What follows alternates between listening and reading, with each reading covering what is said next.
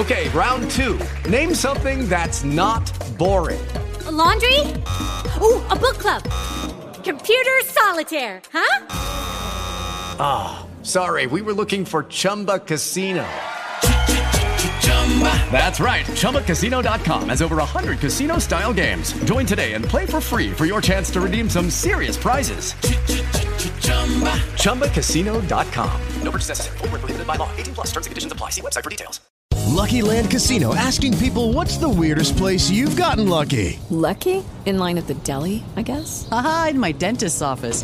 More than once, actually. Do I have to say? Yes, you do. In the car before my kids' PTA meeting. Really? Yes. Excuse me, what's the weirdest place you've gotten lucky? I never win and tell. Well, there you have it. You can get lucky anywhere playing at LuckyLandSlots.com. Play for free right now. Are you feeling lucky? No purchase necessary. Void where prohibited by law. 18 plus. Terms and conditions apply. See website for details.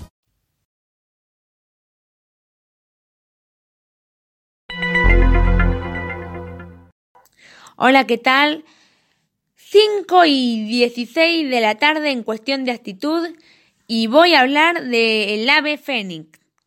En la mitología griega, el fénix, griego antiguo, romanización, phoenix, pronunciación clásica, coine, medieval bizantina, es un ave de larga vida que se regenera de las cenizas de su predecesor. Según algunas fuentes, el fénix muere en un espectáculo de llamas y combustión, aunque hay otras fuentes que afirman que el ave legendaria muere y simplemente se descompone antes de nacer de nuevo.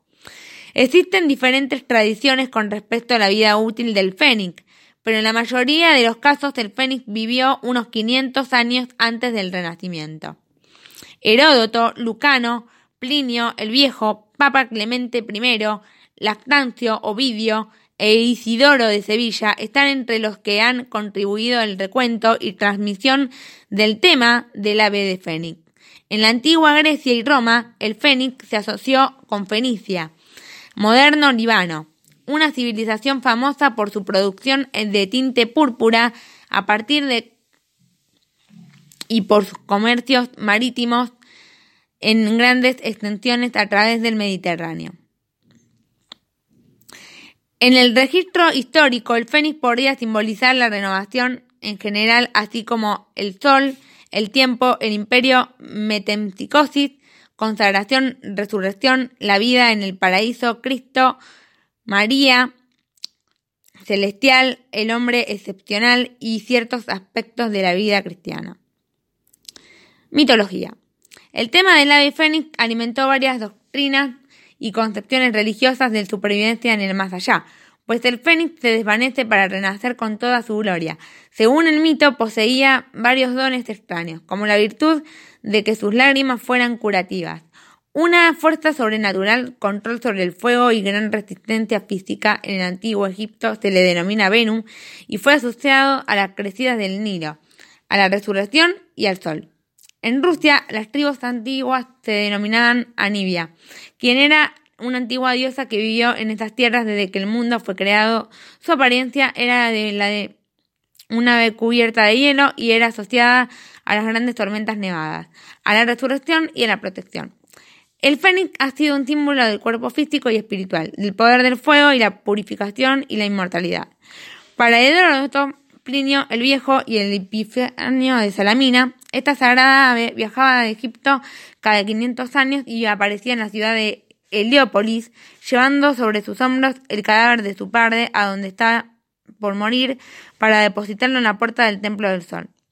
Probablemente la leyenda del Fénix pasó a la tradición egipcia de la greco-romana a través del historiador Heródoto, 484-425 a.C., quien cuenta sus historias que viajó a Egipto y también conoció a los sacerdotes egipcios de Heliópolis. En adelante el mito aparece en obras de autores clásicos diversos, el naturalista Plinio el Viejo, Naturalis, Historia, libro, libro 10, capítulo 2, el escritor Luciano, el retórico Seneca, el historiador Tácito y los poetas Ovidio y Claudio Claudiano, los cristianos del Papa Clemente de Roma, año de Salamina y San Ambrosio. Según la leyenda cristianizada, el ave fénix vivía en el jardín del paraíso y anidaba en un rosal, cuando Adán y Eva fueron expulsados.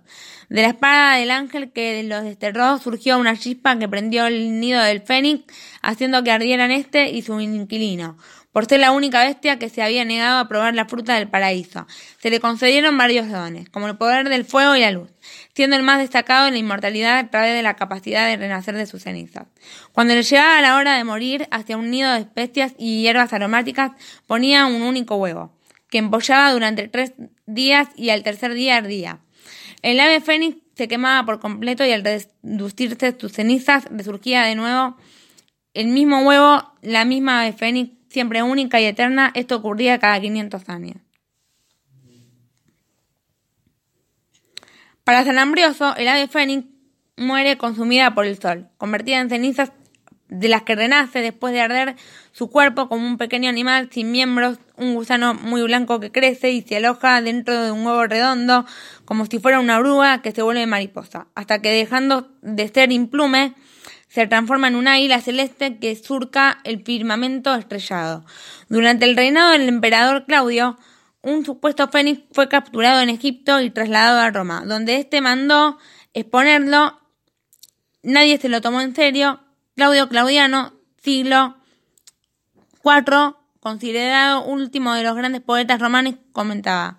El fénix es un ave igual a los dioses celestes que compite con las estrellas en su forma de vida y en la duración de su existencia y vence en el curso del tiempo con el renacer de sus miembros. No calma su hambre comiendo ni apaga su sed con fuente alguna. En la mitología china, el Feng Shuang, aunque no tiene similitudes con el fénix, ha sido denominado el fénix chino por algunos occidentales, siendo una criatura con cuello de serpiente, el cuerpo de un pez y la parte trasera de una tortuga. Simboliza la unión del yin y el yang. Bueno, esto ha sido todo por hoy en cuestión de actitud y espero que hayan disfrutado del capítulo del ave fénix. Un beso.